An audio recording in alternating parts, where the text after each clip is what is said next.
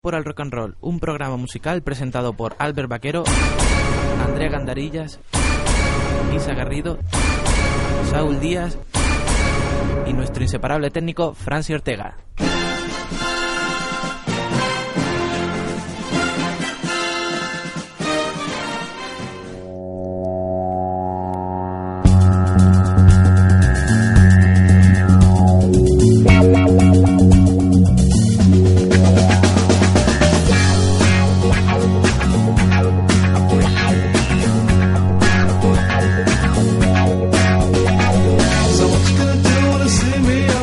Y aquí estamos en Apuesto por el Rock and Roll otra semana más con Andrea y Fran al control y Andrea Gandarillas aquí como Hola locutora. chicos. Y hoy tenemos una locutora invitada que, vaya, si esta es mi banda favorita de toda la vida, yo creo que es mi locutora favorita de- desde que escucho radio.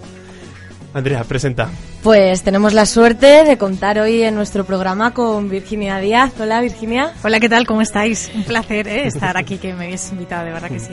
Pues Virginia, mm, raro si no la conocéis, pero por si acaso algún despistadillo, presenta y dirige Radio 3 en Radio 3 180 grados, un programa absolutamente impregnado de novedad, nuevas tendencias, pasión y sobre todo pasión por la música.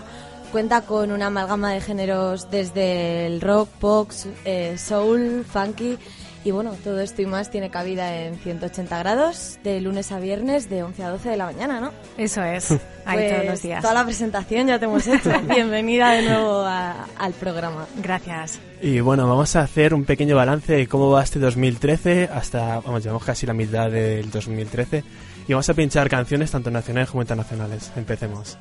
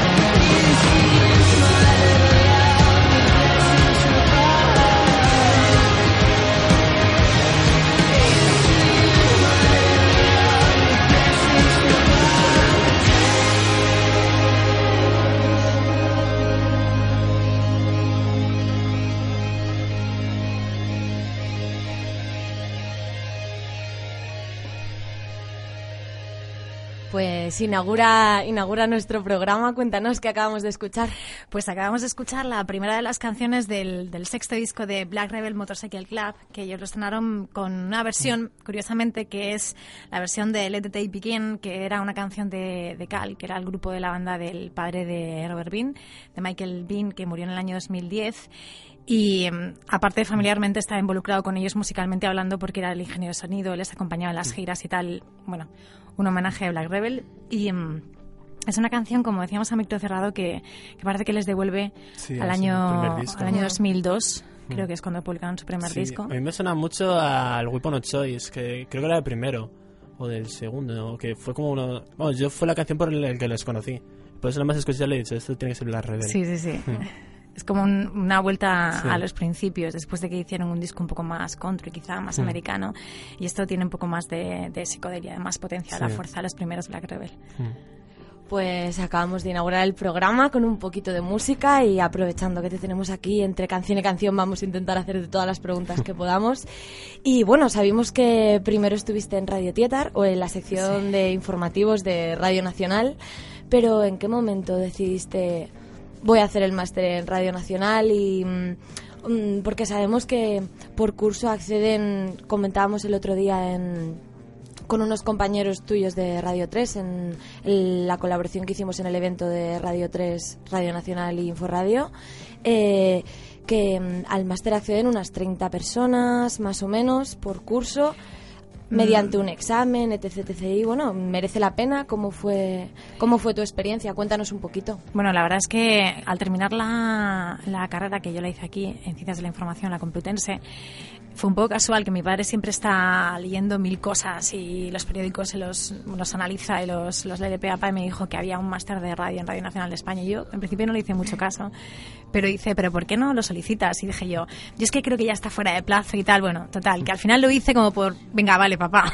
y resulta que, que pasé las pruebas y, y, bueno, fui una de las seleccionadas. En clase éramos como, éramos más de 30, yo creo, ¿eh? Yo creo que era. ¿Hace porque- cuánto hiciste el máster? Pues hace, lo hice en el año 98-99. O sea que ya unos cuantos años. Y, mm, y nada, luego del, de, de ese máster, o sea, de cada máster seleccionaban como al 15% de la clase Mm. para, para contratarles, contratos en prácticas que duraban dos años como mucho. Y fue cuando me, me contrataron y fui a, a Nacional. O sea, política pura y dura. Que, sí, sí, totalmente. Me acuerdo además que el año que me contrataron fue un año en el que ETA no paraba. Es, eh, vivimos un mes de agosto especialmente terrible y como había mucha gente de vacaciones, yo siempre me levantaba la mano para, para cubrir cualquier tipo de, aunque fueran atentados. Y la verdad es que no es gratificante porque es algo bastante espantoso, pero te da mucha tabla. Y, y sueltas adrenalina y tienes la sensación de trabajo bien hecho y disfruté bastante. Disfruté bastante. Pues bueno, que vamos a escuchar ahora.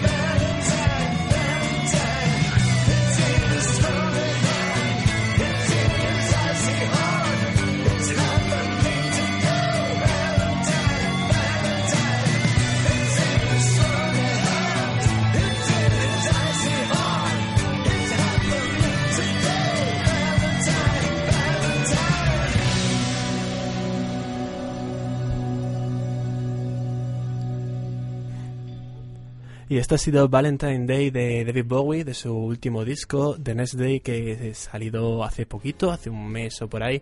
Después de 10 años Bowie vuelve a la carga, aunque dice que no va a dar conciertos, o a eso de momento. Y aunque esta canción no ha sido ni el single, bueno, el último single ha sido bastante polémico por su videoclip. Y, pero es que a mí me mola un montón esta canción. Me pillé el vinilo de, de, de Next Day hace nada, hace una semana. Y esta me parece muy brutal, muy, muy rockera, muy rebel rebel de aquel entonces. Y me mola mucho. Comentabas del videoclip, cuéntanos que El videoclip qué pasa sale ahí? en... ¿Quién salen? Salen dos actores, no me acuerdo el nombre. Gary Eh, Oldman. Gary Oldman y Marion Cotillard. Sí. Y es que hacen en plan... Es un poco anticristo el videoclip. Es, es- es, Sí. eh, David Bowie hace como de reverendo y Sí. está en un prostíbulo y hay sacerdotes o cardenales y tal. Mm. En realidad es una cosa que sugiere mucho, no es nada Sí. explícito, pero sugiere bastante. Yo creo que para, la- alguna gente es bastante peor eso Mm. que no. Entonces hubo Sí. muchos... El YouTube tiene un, un sistema de, de, mm, de- de censura digamos que si hay hay dos pestañitas de OK o Sí, o no te como like o dislike. Sí. Entonces, si hay muchos que censuran, automáticamente el vídeo se Sí, desactiva y desaparece. Entonces, hubo mucha gente que, que dio al dislike o al no me gusta o al censuro y desapareció, pero seguía Sí, moviéndose en el aún. resto de. Sí, lo vi hace de poco, después de toda la movida que y tuvo. demás. Y volvió otra vez a reactivarse porque Sí. en realidad no. Mm. No, decía nada. no decía nada. Esto era como Sí. muy sugerente, Mm. muy, en fin. Una preguntilla, sí, entre canción y canción continuamos. Eh, ¿Cómo fue el primer programa en el que participaste? El primer programa en el que participé en Radio 3 fueron los conciertos de Radio 3. Se hacía como hacía, era la presentadora, pero la presentadora con un guion que escribía Rafa Cervera, que es uno de los mejores periodistas musicales que tenemos aquí, y yo aportaba bastante poco porque pues era solamente la presentadora, aparte tenía comunicación cero, era una cosa espantosa. Yo recuerdo que seguramente que los Sioni, si, si me escuchan, se acordarán que la primera vez que presenté a Sioni, que era con, con el EP, Sí. Eh, pregunté cómo, cómo se pronunciaba su grupo, me dijeron Saidon y yo dije Saidon y está ahí, ¿eh? Siempre está. Y, y la verdad es que, bueno, me lo pasaba muy bien porque estaba con Paco Bertrián, con Lara López y con todo el equipo de los conciertos y pasaba, veía un montón de grupos, vi a Muse por primera vez allí, fue una pasada y, mm, y aprendí bastante y hacía también parte de la producción. Y después, cuando llegó Beatriz Becker a la dirección de Radio 3, eh, hizo tres ediciones de un programa que se llamaba Música Estrés y yo era la presentadora de la mañana, que eran dos horas. Era un magazine con música, píldoras de cultura y secciones varias y yo presentaba las dos horas. Y además eh, empezamos a presentar sin guion, sin nada de guion, solamente con la, con la información que teníamos y las, la escaleta, las canciones preparadas. Y fue una época muy bonita. Lo pasé mal porque era el primer programa y siempre había muchísimos nervios y tal. Y a veces te salía la voz como agarrotada, como temblorosa. Pero, pero estuvo muy bien. Además conocí a gente maravillosa como Blanca Basiano, que ahora está en Antena 3 y es una de las mejores personas del mundo, eh, personal y, y laboralmente hablando. Y la verdad es que fue muy bonito. Guardo muy buenos recuerdos de Música 3. Estuvimos como cinco años con el programa. Nombrabas antes a Beatriz Pecker y a Lara López. ¿Por qué son dos personas claves para ti? Eh, bueno, una de las personas clave, claves es Paco Pérez Brián, que fue el primero que apostó por mí en Radio 3 y fue el que se peleó para que yo consi- para conseguir un contrato para mí en los conciertos de Radio 3. Y, y yo a Paco le debo muchas cosas, entre otras eso, estar en Radio 3, básicamente. Y cuando conocí a Paco estaba Lara López, que era la subdirectora de los conciertos de Radio 3, y por aquel entonces la verdad es que para mí era como mi hermana mayor y había muy buena relación. Y después Beatriz Becker, cuando llegó a la dirección de Radio 3, Beatriz es una de las personas más amables, más cariñosas, más profesionales. Es, es encantadora y, mm, y confió en mí para que presentase Música Estrés cuando yo era muy jovencita y, y estaba lleno de, de grandes leyendas, Radio 3, entonces entraba ahí como, uy, perdón, que yo acabo de aparecer y, y fue el punto de inflexión en, en- en mi carrera profesional, porque es la primera vez que me pongo al frente de un programa de dos horas en Radio 3, además a una buena hora que era de 8 a 10 de la mañana, porque voy a haber entrado a la, de madrugada, Sí. pero de 8 a 10 de la mañana, es como que yo sentía mucha responsabilidad y sí, fueron personas muy importantes para mí. Luego, aparte, Lara López estuvo dirigiendo la emisora hasta el año pasado, desde el año 2008, y fue la que quiso que yo estuviera en 180 grados. O sea que, imagínate. Claro que sí. Está muy guay, sí. Y bueno, pasamos a la siguiente canción.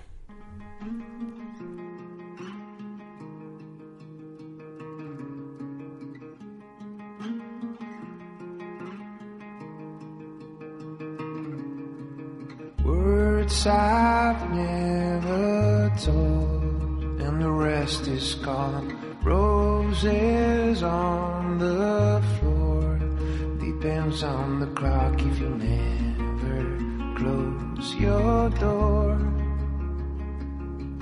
If you never close your door, I'll be in your arms.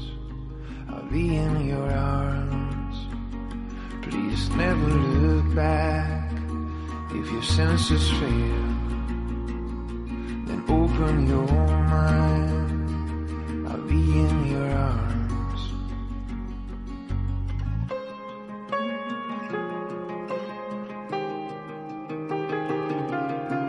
Now he's on my way, but not for so long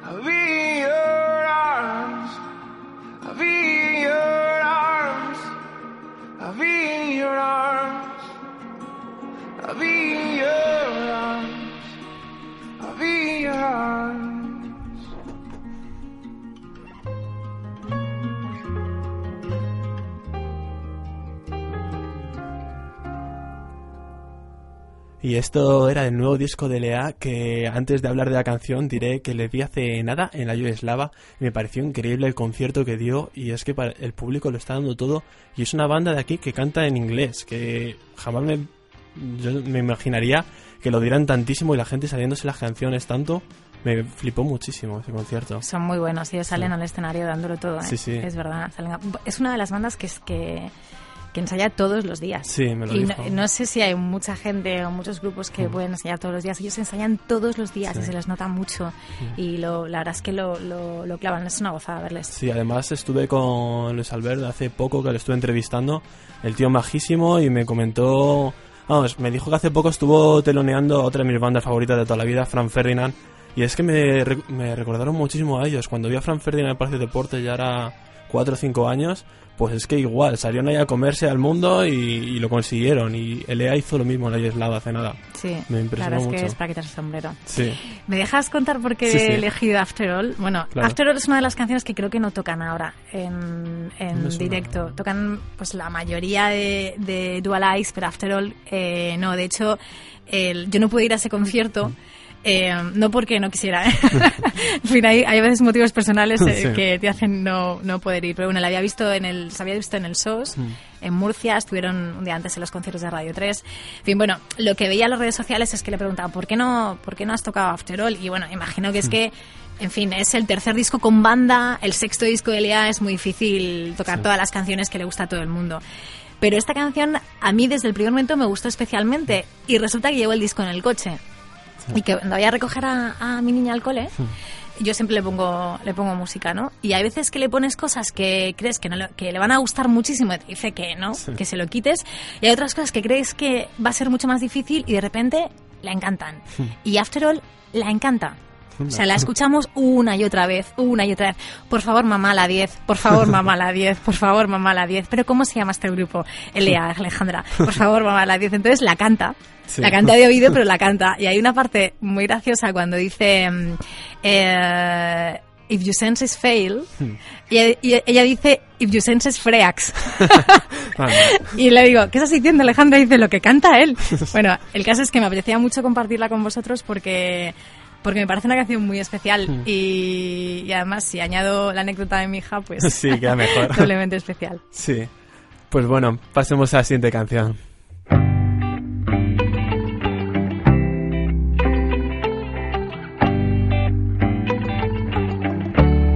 I used to live alone, but I found you so certain I'm yours to take. Now I can't wait for all the mistakes we've yet to make. Now shake it up, baby, twist and shout. World war torn building, all falling. Love not unlike a no drunk pissing the night away.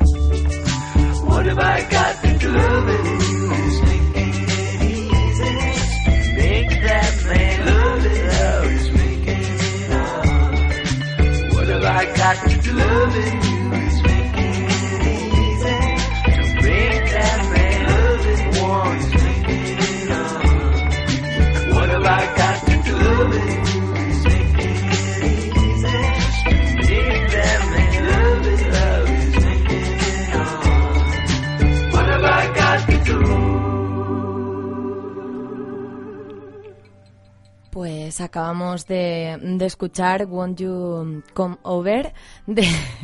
no te rías, no te rías. eh.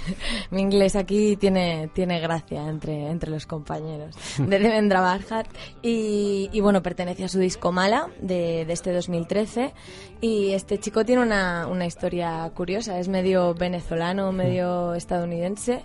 Y por lo visto fue un descubrimiento así completamente casual. El tío estaba tocando por París y el dueño de un local lo fichó y le dijo, oye, vente a tocar a mi local seguro. Y ahí, ahí empezó, no sé si conocíais la anécdota, No, la verdad es que no la conocía. pues Sí sabía que era que tenía familia eh, sangre venezolana. De hecho, hay algunas canciones que las canta. Hay una, una canción de un anterior disco que se llama Carmencita y tiene Sí. suelta de vez en cuando frases en castellano, pero no sabía. Ah, Angélica, correcto. Pero no sabía eso. Lo que sí es cierto es que es un genio, 100%. Pues así cabalgamos nosotros también entre preguntas y música y atacamos con otra pregunta.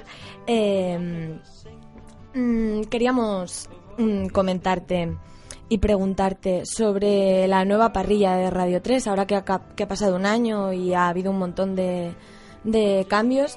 ¿Qué, ¿Qué crees que le falta a Radio 3? ¿Qué incorporarías tú? ¿Qué es lo que más te gusta? ¿Qué, qué cambios ves? ¿Cómo ves el panorama ahora? Eh, um, a mí, tal y como está ahora la parrilla, me gusta. Aparte que, que, mm, que yo creo que, que es necesario renovarse. Yo siempre digo que probablemente yo dentro de no muchos años estaré haciendo otra cosa, porque la gente se cansará. Yo misma me puedo cansar de lo que estoy haciendo. Y yo creo que, la, que renovar es, eh, es, es lo suyo y es necesario. ¿Qué le incorporaría? Jo, la verdad es que no lo sé. Mm, no lo sé. Eh, pues quizá mm, eh, abarcar un poco más eh, el terreno de rock urbano. Eh, porque Juan Corona está en el vuelo del Fénix, pero quizá hace, se centra más en lo que es eh, música más heavy, no tanto rock urbano como, como heavy. Y yo creo que, que podría hacer falta algo más de eso, pero poco más. A mí, es que, a ver, en mi casa, ¿qué queréis que os diga? Me, me encanta Radio 3 y, y me gusta me gusta cómo está. Para nosotros es la meta, realmente. Es- Es, como el sueño. Sí, para mí, os lo decía antes, que es, en realidad, es, y es literal, es así, es un sueño hecho realidad. Sí, sí. Pues de sueño y canción nos vamos a, a otra, ¿no?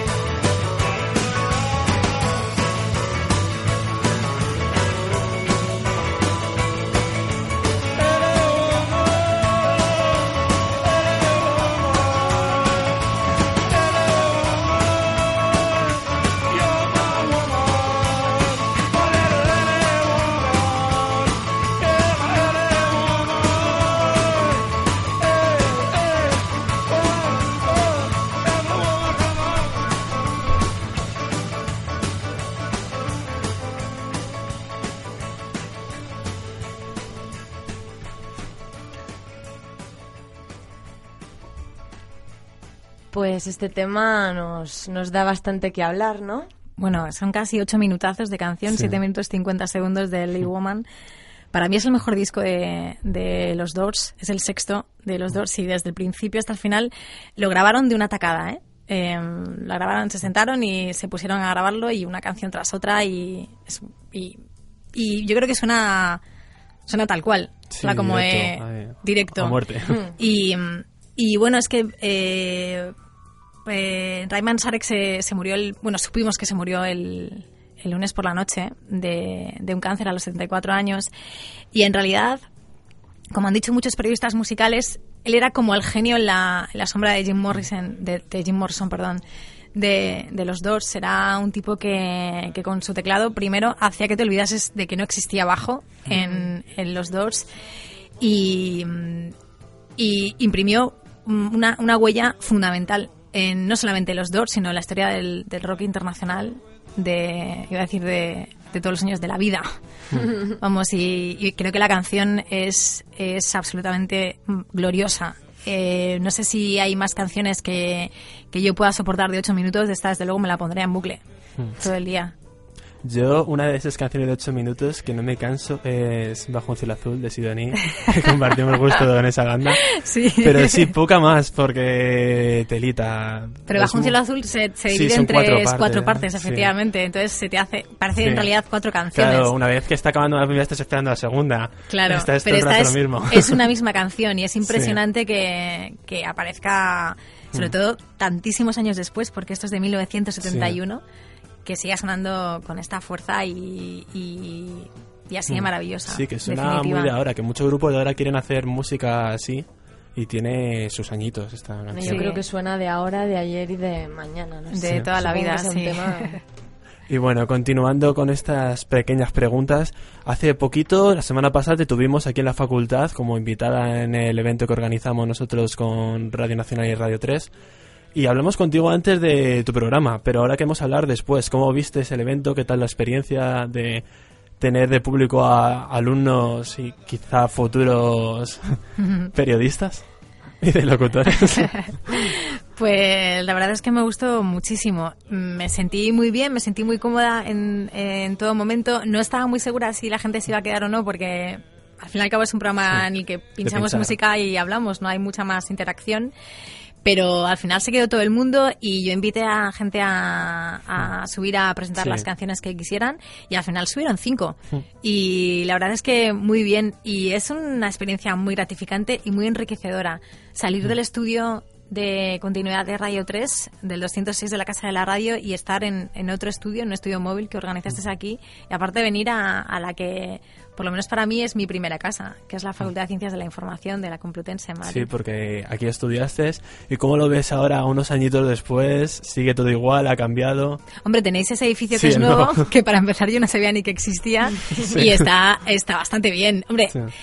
Seamos realistas, la facultad no es bonita. No, la facultad nada. bonita no es. Yo Pero bueno, al final Sí. tiene su encanto y le pillas el rollo. Es muy fea. Y, la masa de cemento y la se le acaba cogiendo Sí, su y al final se le acaba cogiendo cariño y cuando, ya no vienes tienes como morriña, tienes, sí, tienes nostalgia Sí. de la facultad. Pues bueno, antes de... con- Vamos, luego seguimos con las preguntas. Pensemos la siguiente canción.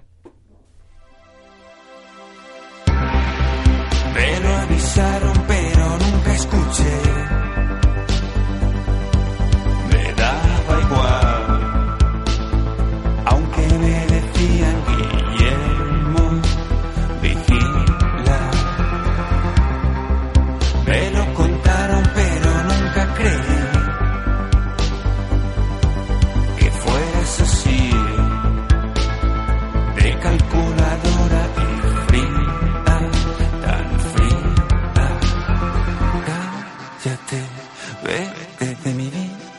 Sabía que no iba a acabarse bien. Lárgate, lengua piperina. Ya sé lo que ha pasado y tú también. Supongo que lo hecho, hecho está. Que no se puede rebobinar. Usando solo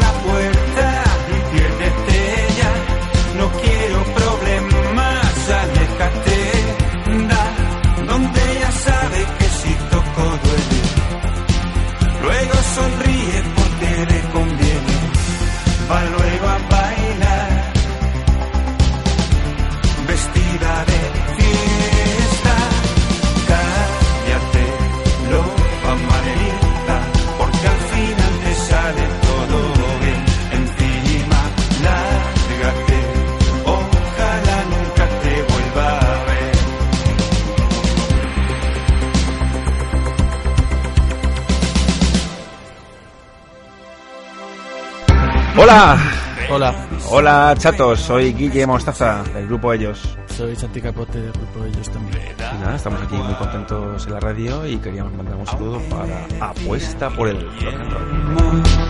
Vigila. Y bueno, esto era Lengua Viperina de Guillermo Mostacio Santi Capote. Ellos, que parece más que está sonando Miguel Bosé, se lo están criticando mucho. No sé si Comentábamos aquí a micro cerrado. para bien o para ¿no? mal, lo he oído por todas partes. Y se nos sacó algo por ahí. Y es el primer maxi single de 5 que van a sacar antes de su quinto disco que sale, según me comentaron, por octubre o así.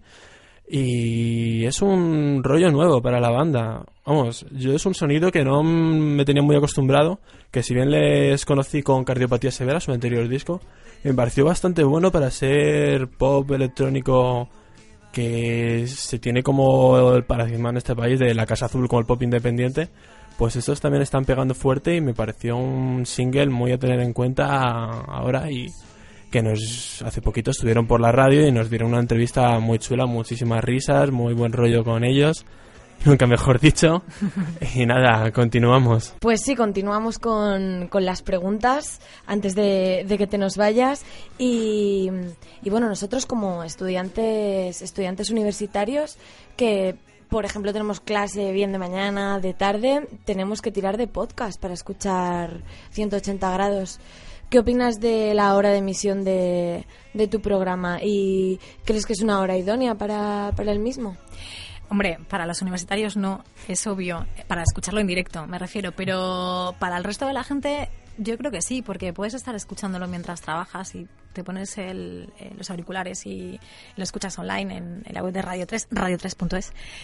Eh, yo creo que es, que es buena hora. Para mí, personalmente es una hora maravillosa, porque te da tiempo a llegar pronto, a preparar bien los discos, las canciones, a prepararte bien el programa, luego tienes margen hasta la hora de comer, hasta la hora de, de la salida, y luego aparte, pues lo que tú has dicho, si no lo puedes escuchar a la hora, existe Radio 3 a la carta, que yo creo que es el mejor invento del mundo, Sí. que lo puedes escuchar donde quieras, como quieras, cuando quieras y con quien quieras, y descargártelo pues a, todos, al móvil, a tu ordenador, a, a tu reproductor de MP3, lo que quieras. Y mm, yo creo que sí que es buena hora.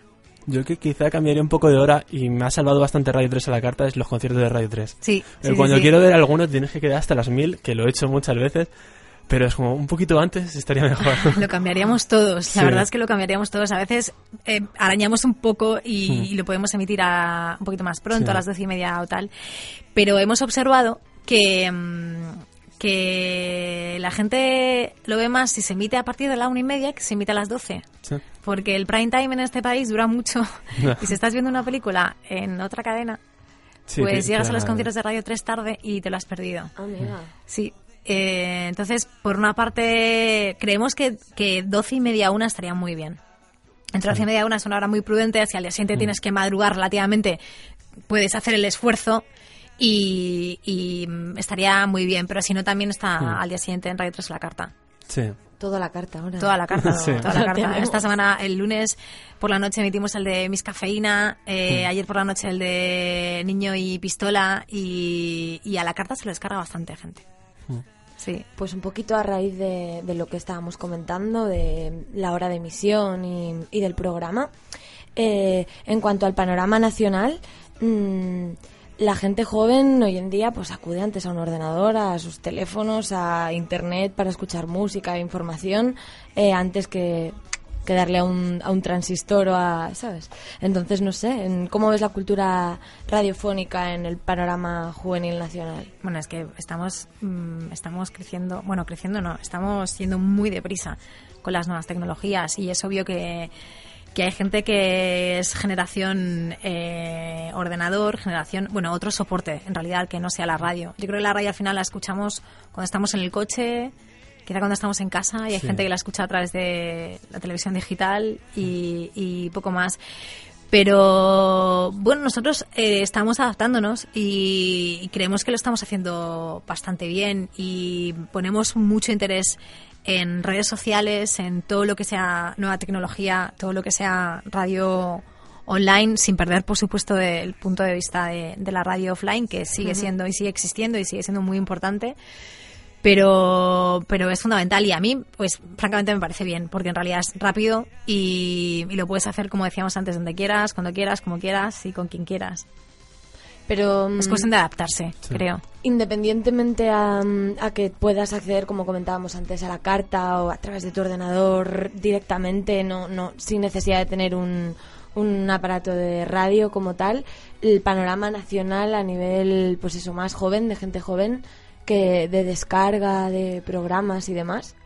eh, que cómo lo veo que ¿cómo lo ves? yo bien o sea si ellos se descargan lo- los programas de los podcasts y demás yo lo veo bien hombre a ver yo sigo siendo consumidora de radio convencional y es- escucho muchísima radio en el coche y cuando estoy en casa y cuando estoy en Radio 3 sin- mientras no esté preparando 180 grados estoy escuchando Radio 3 en directo no no los podcasts pero es una cuestión de, de costumbres. Si tú has empezado a escuchar la radio así, la vas a ir escuchando así.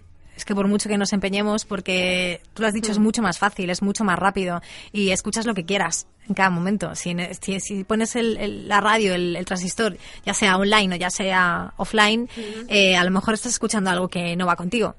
Si tienes la posibilidad de escuchar otra cosa que te guste más, es normal Pero que bueno, lo realmente, como tú comentabas, está totalmente adaptado, ¿no? A través del... Exactamente, por eso, o sea, la- nosotros ponemos mucho interés en los podcasts. Insistimos mucho en ellos Y porque sabemos que, claro, y sabemos que hay mucha gente que consume programas de Radio 3 en, a través de ellos. Entonces, eh, prestamos mucha atención, lo cuidamos mucho, escribimos los textos, lo tenemos, los tenemos muy, muy al día. Yo si me voy de cuatro días de puente y he dejado cuatro días el programa grabado, aunque esté de vacaciones, mando el texto para que el podcast aparezca en la web de Radio 3 y después me, me encargo de colgarlo en el Facebook y en, y en Twitter, que es eh, como lo hago siempre. Que la parte mala es que no desconectas del todo, pero tampoco cuesta nada. Sí, Quiero bueno, decir que. súper en fin, instantáneo. Claro, es una cosa que se puede hacer y, lo- y además ahora con los soportes que hay no, no hay ningún problema. Pues, por Pasemos favor, Fran, pínchanos otra.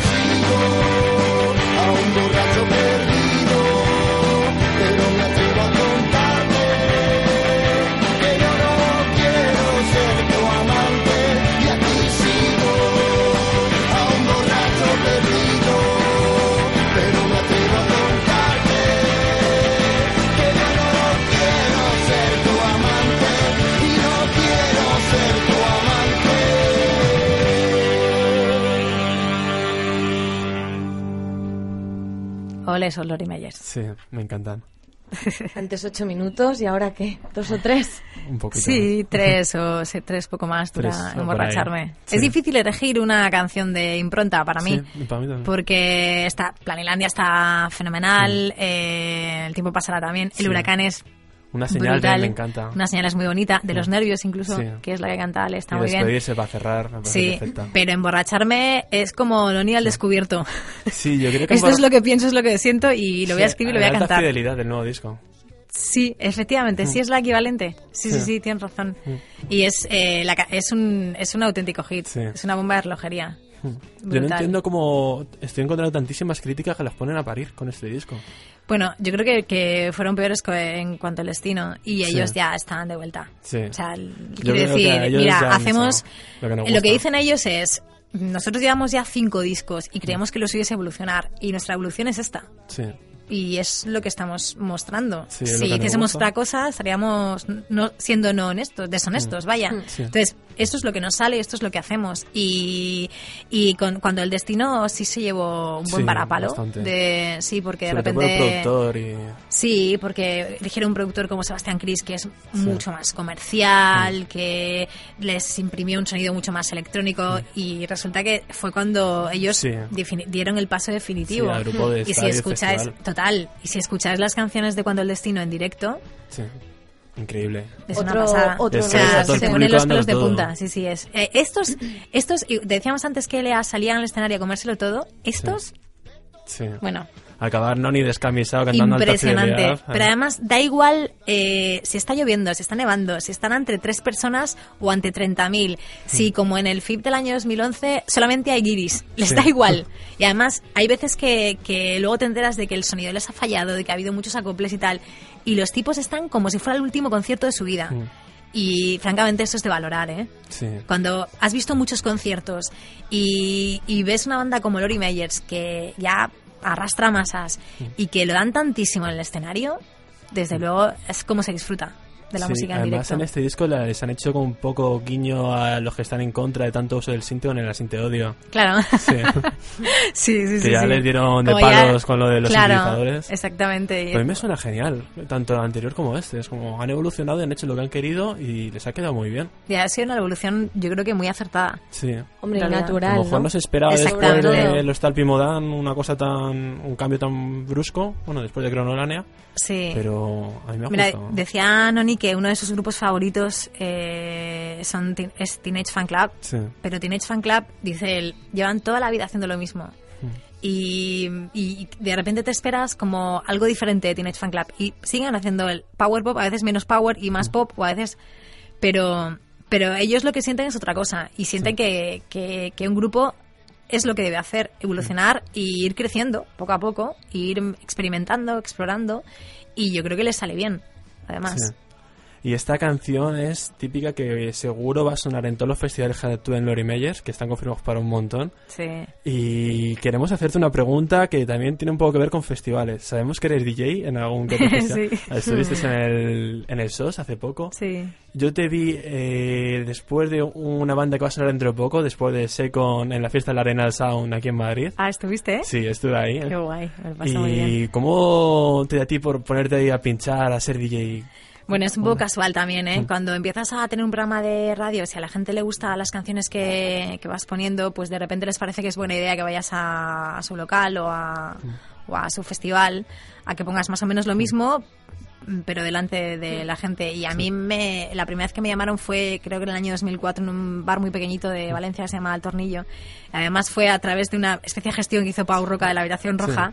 Y, y luego eh, estuve un año y mucho que no pinché nada porque me quedé embarazada y bueno, pues el- me- no me parece políticamente correcto irse a pinchar con la, con la barriga y bueno, pues luego la baja maternal y tal, pero ah, luego empecé con 180 y te van llamando y la verdad es que me, me, me sirve como para salir Sí, para un poco la rutina, pero sí exactamente y para bueno para desquitarte un poco si te gusta salir de fiesta sales de Sí. fiesta además pones la música que te gusta y a la gente le gusta Sí. y es también es muy gratificante porque en radio eh, ahora con las redes sociales sabes que, que la gente más o menos le gusta no le gusta pero es que cuando estás pinchando estás viendo la cara de, de, de los que han ido Claro. a verte no y, y es muy gratificante la verdad es que me lo paso muy bien Hombre, romper Bueno. las cuatro paredes de, Claro. de estar en el estudio, yo qué sé, estar ahí con la gente y poder... Aparte que, que la dinámica es diferente. Yo cuando llego al programa tengo las canciones preparadas. En una sesión, no. Yo cojo una maleta, la lleno de discos y voy poniendo. Y también Porque- según vayan respondiendo, ¿no? Claro, porque al principio sí me las preparaba y luego ve- ve- me di cuenta de que no hacía lo que había preparado, no, no pinchaba lo que había preparado, porque depende del público, depende de lo que más les gusta. A lo mejor le, le pones una canción de los Black Rebel y hacen... "Mm", y tú diciendo, ojo, pues es que tenía preparada otra que iba, que iba más en esta línea, pero a esta gente le gusta más MGMT, pues cambia. Entonces me parece un trabajo un poco absurdo, el trabajo previo de... Lo que sí que es verdad es que, pues si voy a, a la sala, a, perdón, a la fiesta, a la fiesta de en- presentación del en Arenal, en el Independence. Independence, pues sabes más o menos la, lo que puede escuchar Sí. la gente en ese local. Entonces te Hombre, metes los un- discos que Sí, encajen. En rollo festivales ves Claro. el cartel y ves. Exactamente. Luego, si te vas a otra sala que sea un poco más rockera, pues tiras por otro, Hmm. por otro lado. Pero es, es muy, pues eso, muy improvisación, todo Hmm. muy improvisar. ¿Y algún festival, sala además que dijeras, "Es- aquí lo he petado? Ojo, pues el año pasado en Benicassim, eh, en el FIP, sí que lo sentí. Y porque me había tomado, ¿se puede decir gin tonic? Sí, sí, claro, me, había todo lo que tomado, quieras. me había tomado un gin tonic que estaba un poco más calmada, pero había como 7.000, 8.000 personas. Joder. Y la verdad es que fue, fue impresionantemente bonito. Fue una pasada. La faena es que cuando me quedaban unos 15 minutos justo con la de Kids de MGMT, dejó de sonar Joder. dejó de sonar. Yo lo oía por los auriculares, pero la, la PA, que es, el, que es la que da el sonido al, Al público, se paró. Y yo escuchaba a la gente eh, tararear el estribillo, pero... Y hacía así, me quitaba los auriculares y les preguntaba, ¿escucháis algo? Y decían, no, pero da igual. Digo, no, no da igual, porque ya, porque si no escucháis, falla algo. Entonces Sí. te encuentras en un escenario sola, te mueres de miedo porque no sabes muy bien lo que va a pasar y puede ser que el público reaccione bien o puede ser que te echen a ti la culpa. Y incluso se te pasa por la cabeza el hecho de, ¿y si he metido la pata? He hecho algo, he dado un botón que no... Ya. Bueno, total, que, que empecé a poner más discos, no sonaba y entonces hice así con la mano y me, me fui, bajé a hablar con todos ellos ya y, y la gente interpretó que había sido un fallo técnico, Técnico. pero que no tenía nada que ver conmigo y además en realidad fue luego un fallo humano. El técnico metió la pata brevemente, sin querer, evidentemente, de manera involuntaria. Y ya está, pero vamos, les pasó a sesión. en el BBK Bueno, y- Live y a, creo que a Sí. Bob Dylan también. que Fueron son los que últimos pasan. 15 minutos, ¿no? Pero Sí. los primeros 45 minutos fueron brutales. Sí. Fueron muy buenos. Y la, y, y la última vez en el Independence, en la Mm. fiesta de presentación del muy, muy bien. Sound, también me lo pasé muy Estuvo muy bien. guay. Estuvo muy, muy, muy bien. De hecho, al final eh, puse Killing the Name de Sí, los de Change the. Machine y no estaba muy segura de que os fuera a gustar. Sí, sí, a mí me flipa. Y de repente cuando suena el primer ¡tan! la Sí. gente se vino arriba y dije, estupendo, o sea, es el mejor momento de mi vida. Bueno, yo creo que con ese tema es, es poco infalible, viable. ¿eh? Sí, yo creo que vas a Es seguro. sí. Porque Pero no claro, estabas. Pues no sé, porque, claro, porque Hmm. en el Independence no se suele pinchar ese tipo de música y porque esa, esa canción tiene 20 años o más. Entonces dices, a ver, esto es- la- a la gente le tiene que gustar y la habrá oído 50.000 veces independientemente de la edad que tengan. Pero bueno, siempre te queda el, el- la duda de, "Uf, igual yo me creo que es un clasicazo y de repente no lo es, pero funcionó, funcionó muy bien. Personalmente de agradecer porque en el Independence hay veces que te pone la misma canción tres o cuatro veces la misma noche, como otra vez Kids. Y, Ah, ya. o, o Son de Blur, también telita de veces. Claro, en, en realidad es que si estás eh, si estás cinco horas o así en un, en un sitio, Sí. creo que lo difícil es no, supongo, ¿eh? lo difícil Sí. es no, no repetir canciones, pero sí, pues a mí me gusta pinchar como mucho dos horas, ¿eh? sí. Porque luego llega un momento que también puedes sufrir un poco de, de Sí, bloqueo. que gente que cansas se tú puede como los otros ya pinchar- dicen. Claro, hay gente que está pinchando cuatro o cinco horas seguidas. Yo creo que con dos estoy bien. Hmm. Ese día creo que pinché más, no recuerdo, pero creo que pinché un poco más. Sí, por ahí. No- Pero no bueno, hay veces que estarías toda la noche. Sí. Es muy divertido. Es- estás en un sitio de estás en un sitio de copas bailando, Hmm. poniendo la música que eliges tú y además Claro. viendo cómo la gente disfruta, con lo cual, Sí. ¿qué más puedes pedir? Pues pasemos a la siguiente canción.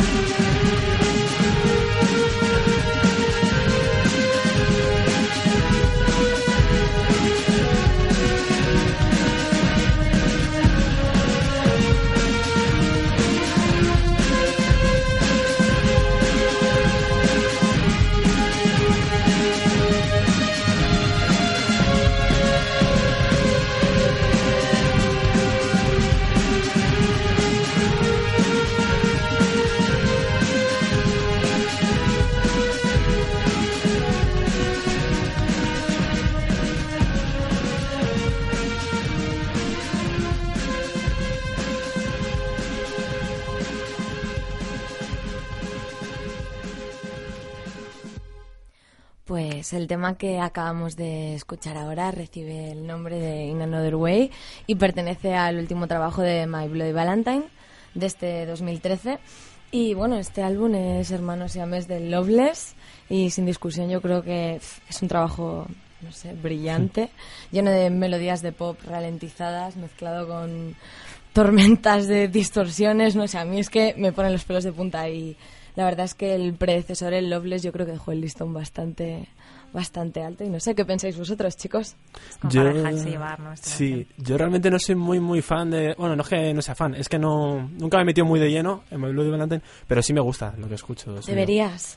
A mí me pasa un poco como a ti, ¿eh? Mm. Que, que tampoco, quizá no les he debido- no les he prestado la atención que, que requieren. Y hay canciones, me gustan muchas canciones de My Bloody Valentine, pero pero no no estoy puesta. Sí. A mí es que me suenan tanto a Sonic Youth y me... Sí. Sí. Bueno, es sí, que son sí. primos hermanos en Sí, realidad. sí, sí, sí. Pues, pues bueno, ¿qué? ¿Le hacemos alguna preguntilla más? Adelante. Antes de, de que huya de nosotros. de- Pues, mm, mira, te comento lo siguiente. En un artículo de la web eh, GNS Pop, ¿te suena? Sí. Pues encontramos un estudio que recibía el siguiente titular. Los universitarios españoles desconocen a bandas como Wilco, Arcade Fire o Radiohead. Mm, nosotros, lejos de confirmar los datos o, Lo estoy o llevar a cabo ninguna clase de estudio exhaustivo, ni muchísimo menos, pero sí que nos da que pensar y bueno, nos gustaría preguntarte, ¿crees que puede tener razón este artículo o cómo ves la cultura musical entre, entre los jóvenes de- del país? Yo creo que sí que es un reflejo de lo que pasa, ¿eh? Yo creo que sí. Mm, si, si echas un vistazo por el EGM, sabes la... Además, em, el EGM no solamente te da cantidades, sino lo divide por, por segmentos. Sí. Y, mm, y la gente joven escucha otro tipo de, de música que no tiene nada que ver ni con Wilco, ni con Arcade Fire, ni No. con My Bloody Valentine, ni bien el con otro nada de extremo. eso. Sí.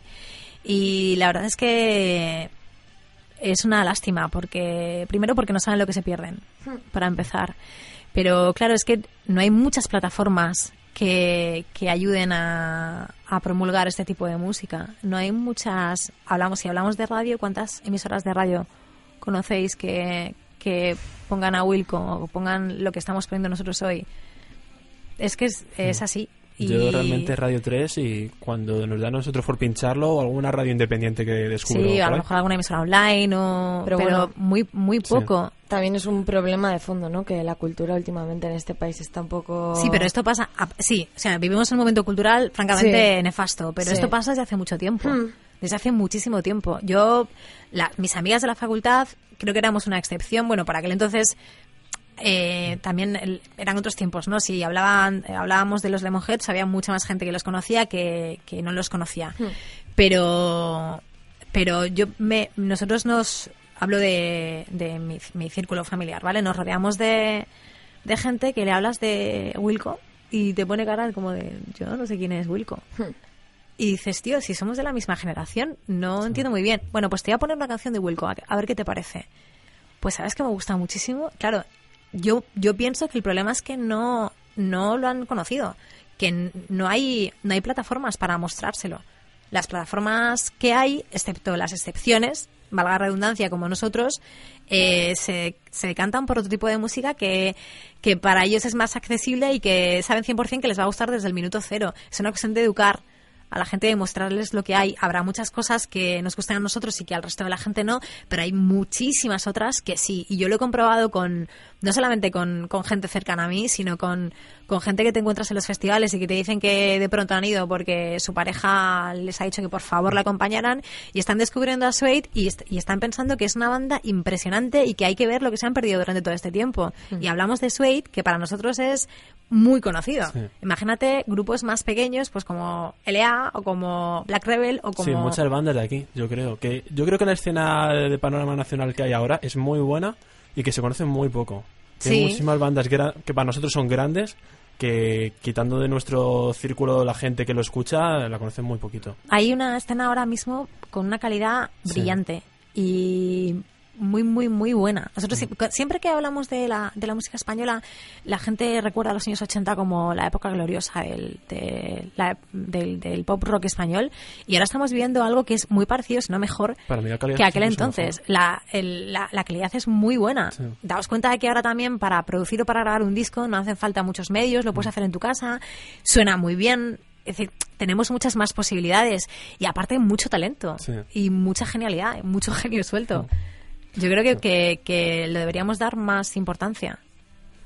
Hombre, pero independientemente de... Estoy contigo en que quizá no haya un número abrumante de plataformas que puedan distribuir este tipo de música, pero aún así, mm, como tú comentabas, la gente, yo qué sé, le pinchas un tema de Radiohead, de Wilco, de y sí que sabe reconocer, aunque los datos sean abrumantes en, en el artículo este, había incluso una gráfica, estopa en el encabezando el ranking, el 100%, no sé cuántitas, el 89%, pero tú luego vas, les pinchas un disco de yo que sé quién y sí que Y la gusta. gente obviamente, ¿sabes? Que, que no creo que independientemente de que haya una haya una educación por así decirlo un poco unidireccional en cuanto a, a música a nivel general No sé, cuando hablo de educación no me refiero a, a cultura musical, sino a cultura de oído. Mm, Me refiero, me refiero a que- lo que estés acostumbrado a, Exactamente. a que te pinchen, pero quiero decir que independientemente de, de que tú lleves toda la vida pa, pa, pa, escuchando estopa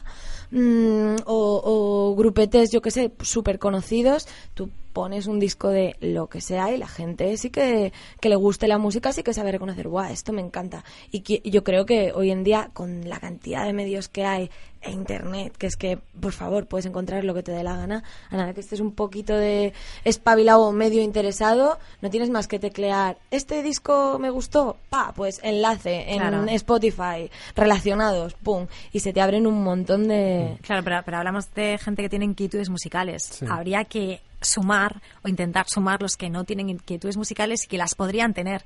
Los que potencialmente No me tendrían- creo que no haya gente con inquietudes Sí, claro que musicales. sí, hay mucha gente con inquietudes musicales. Hay muchísima gente con inquietudes musicales. Yo te hablo de que de, de la otra parte que escucha las otras plataformas que no están poniendo la, la música de la que estamos hablando nosotros, que para nosotros tiene muchísima calidad, que creo que son que es gente que, que potencialmente tiene inquietudes musicales y lo desconoce, Hmm. porque no no ha ido nunca a hablar de Wilco, ni de Black Rebel, ni de Vampire Weekend, ni incluso de David Bowie. No. Y de repente, o por ejemplo, habrá oído Starman en un anuncio de televisión y no sabe que es David Bowie. Le dices, este es Bowie.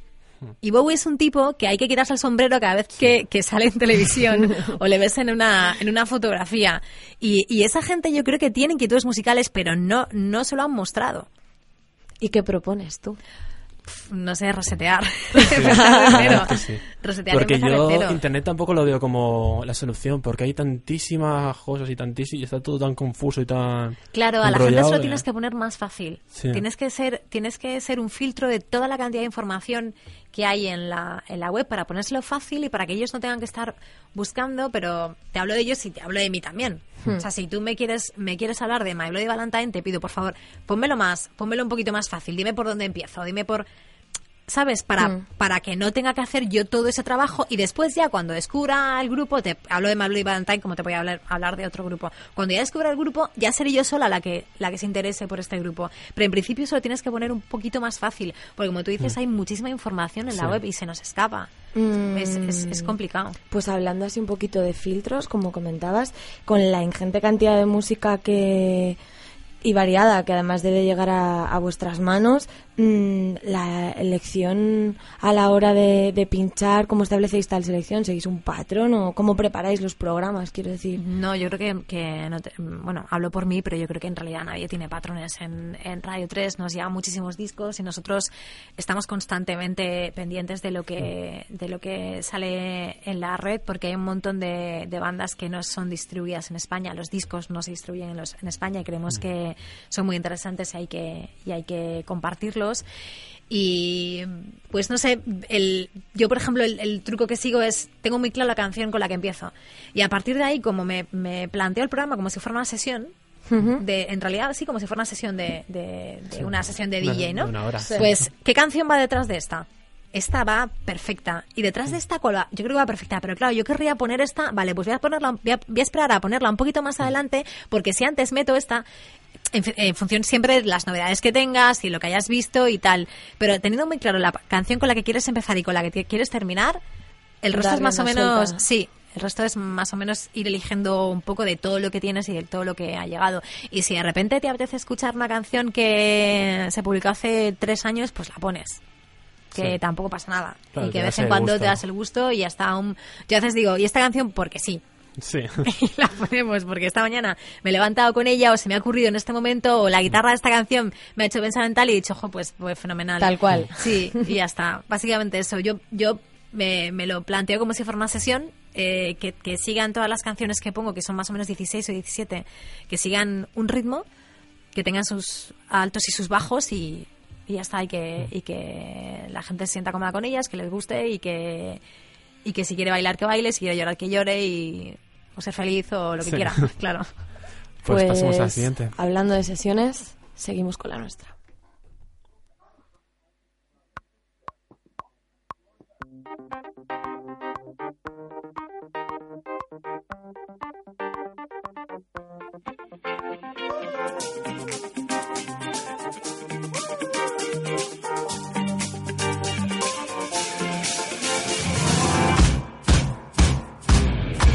Like the legend of the phoenix. Uh, ends with beginnings. What keeps the planet spinning? The force from the beginning. Ah.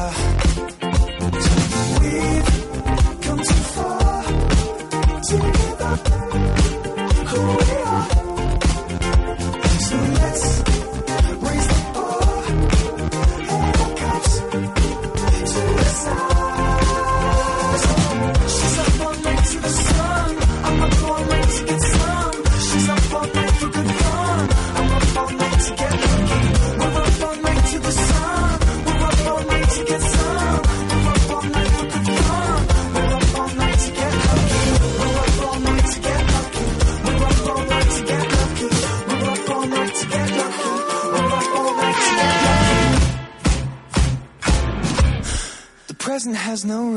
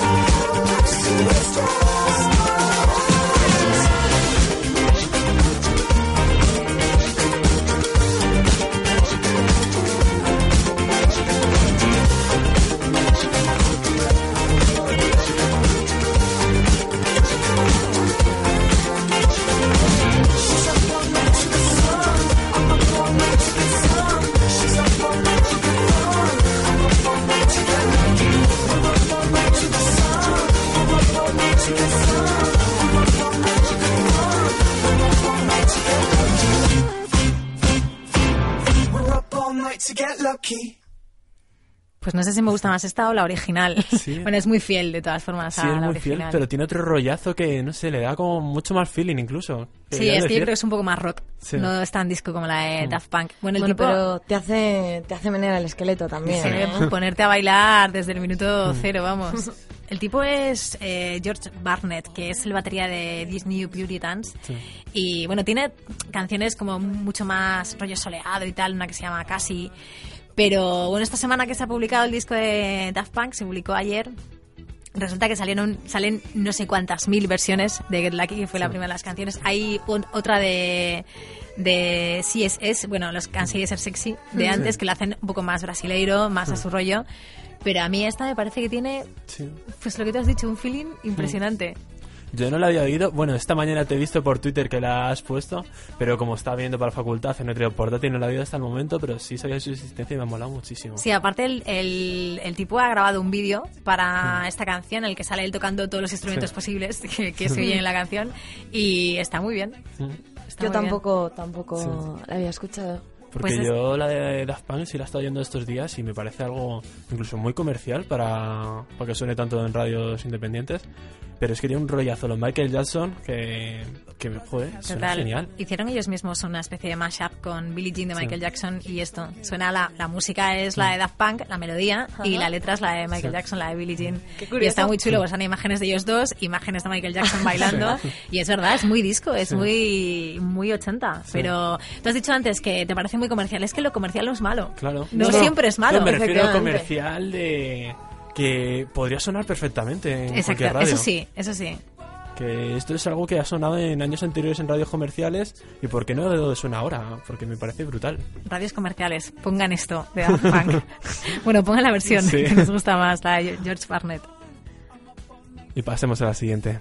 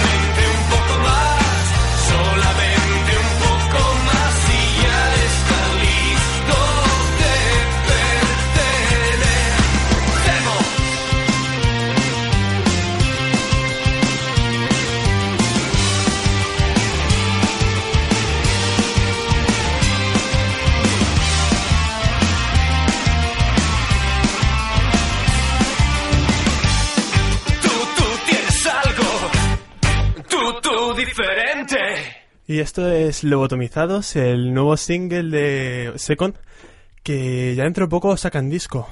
Es este 2013, pero exactamente cuándo. Respira. Sí. En septiembre lo publicarán después Sí. de verano. Sí, eso me habían comentado después de verano, porque precisamente cuando te vimos en la fiesta de la Arena Sound, estuve hablando luego con ellos, porque una componente de, de apuesta es muy fan suyo y conoce toda la banda. Y ya les hizo todo el lío en plan de, oye, cuando publiquéis el disco venís a la radio, ¿eh?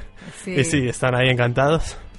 Y a mí me mola bastante. Yo creo que han tirado por otro rollo, porque sus anteriores discos son como muy oscuros, que están muy bien para sus seguidores y entre los que me incluyo.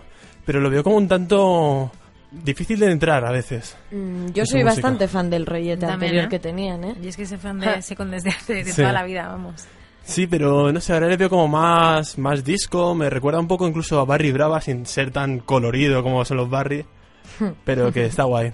Está, es, un, es un disco muy bailable, muy, Mm. muy optimista. Tiene sus momentos más tranquilos, más, más intimistas, más Sí. cercanos, pero, pero tiene artefactos demoledores, ¿eh? Sí. Como para ponerte a bailar y no parar en toda la noche. La de serpiente, las serpientes también Sí, está muy bien. muy tiene, tiene muchas canciones.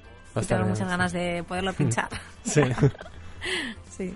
Pues bueno, pasemos a la siguiente.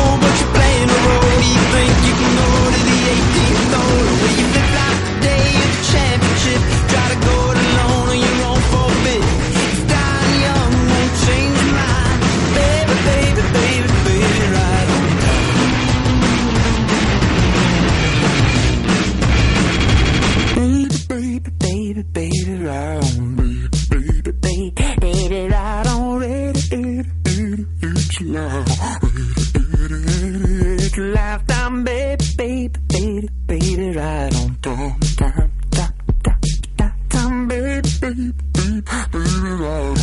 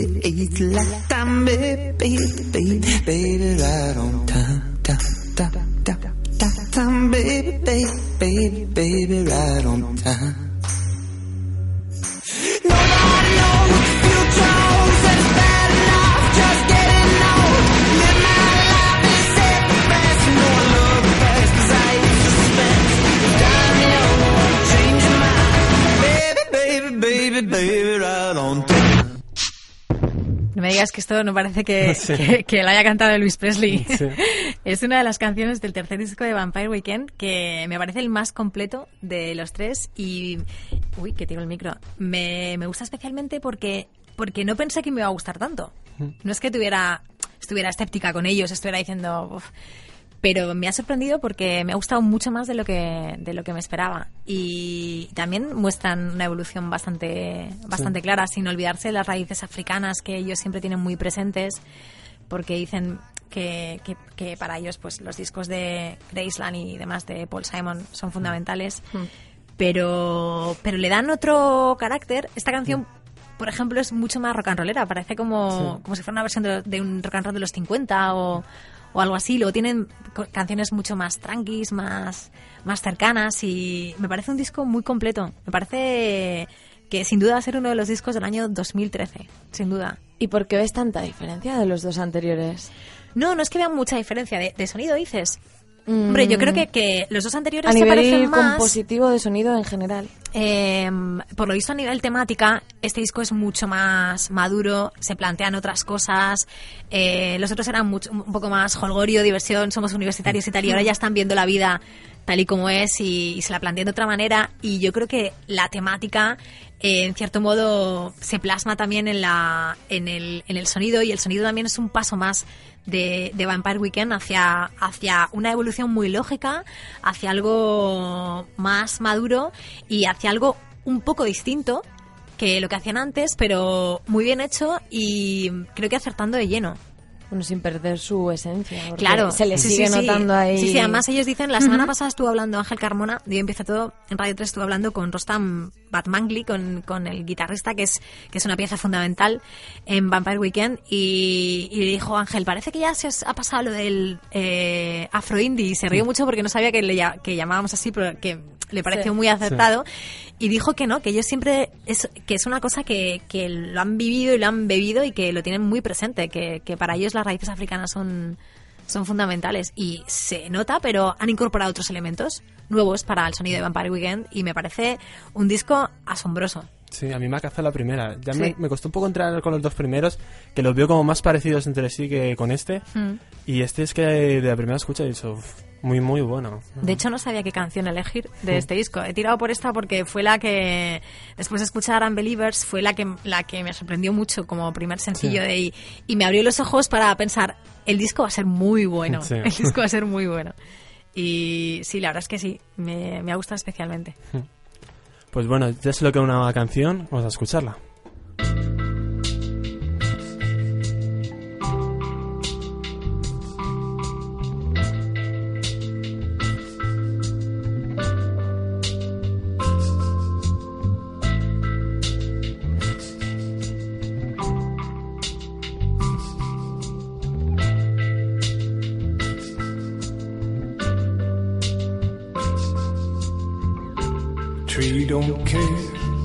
What the little bird sings. We go down with the dew in the morning light. The tree don't know what the little bird brings. We go down with the dew in the morning and we breathe it in. There is no need to forgive. Breathe it in. There is no need to forgive. The trees will stand like pleading hands. We go down with the dew trees all stand like pleading hands. We go down with the dew in the morning and we breathe it in. There is no need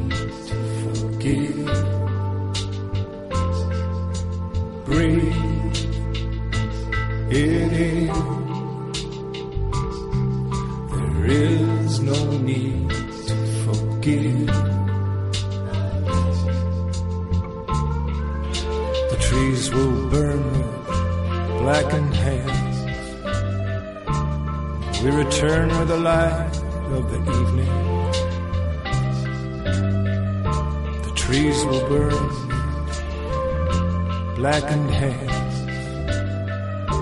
Nowhere to rest, with nowhere to land. And we know who you are, and we know where you live, and we know there's no need to forgive.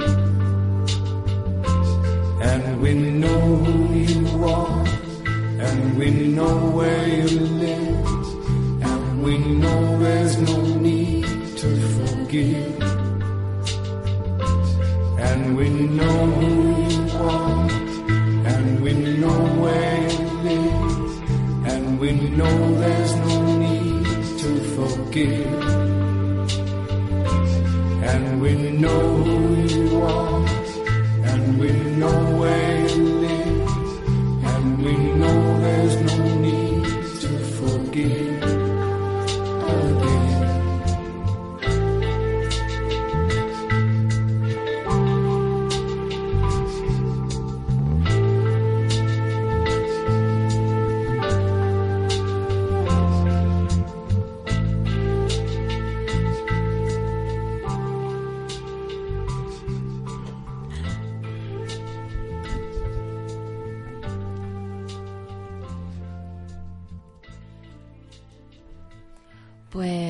este tema no nos ha alienado el alma por completo, podríamos pasar un poquito a, a comentarlo.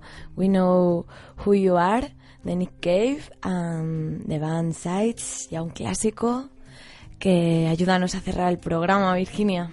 La verdad es que decía eh, el técnico que, va, que Frank, Fran, Fran, perdón, que vaya, vaya bajón después de Vampire Weekend. Pues la verdad es que sí, porque el cambio de ritmo es muy, es muy radical. Pero esta canción, ¿Cómo has dicho que se, que se nos llena el alma, no? Pues sí, la verdad es que sí, es, es, es- esta canción te teletransporta. Sí. O la voz de Nick Cave te, teletra- te teletransporta, la verdad es que sí. Y bueno, nosotros siempre bueno, lo, lo hacemos con las bandas cuando vienen al estudio y ahora lo estamos haciendo con los medios que están viniendo. Eh, siempre no les dejamos ir si no nos hacen una recomendación musical. Algo que no dejen de escuchar, que les encante, que les haya gustado toda la vida. Así que como esta era la última canción, pues nos tienes que recomendar algo. Pues mira, yo recomiendo el próximo disco de Queens of the Stone Age, que, que lo cambié a última hora porque no, había, no se había publicado todavía. Se llama Puntos Suspensivos Like Clockwork. Y a mí es una banda que me ha gustado de siempre. Y desde luego, las cuatro canciones que hemos escuchado del nuevo disco de Queens of the Stone Age me parecen chapo. Me parece que tienen una garra impresionante ¿En y este no que no han colabora perdido. Eh, Grohl toca la batería, está Alex Turner, está Elton Sí. John, está Jake Shears de, de John. Sisters, sí, hay muchísimas colaboraciones. La última canción que, que han sacado, If I, If I Have a Tale, If I Had a Tale, eh, colabora Alex Turner.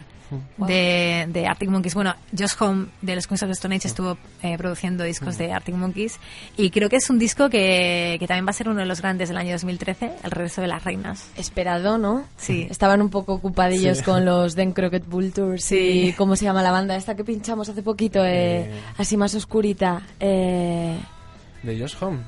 mm, No. mm, mm, mm, mm. Bueno, pues Me queda- una, una me- banda, una banda que, que queda aquí en el aire y ya iremos descubriendo. Ahora, ahora a mí cuando ya terminemos lo buscamos en un momento. Pues sí, esperado, vaya. Resumiendo. Así que nada, muchísimas gracias Virginia por estar en nuestro programa. A Y vosotros por invitarme. Nos despedimos. Pues hasta luego, oyentes de apuesta. Hoy hemos tenido la suerte de contar con Virginia, a ver si vuelve otro día y cuando queráis. Y hasta luego. Chao.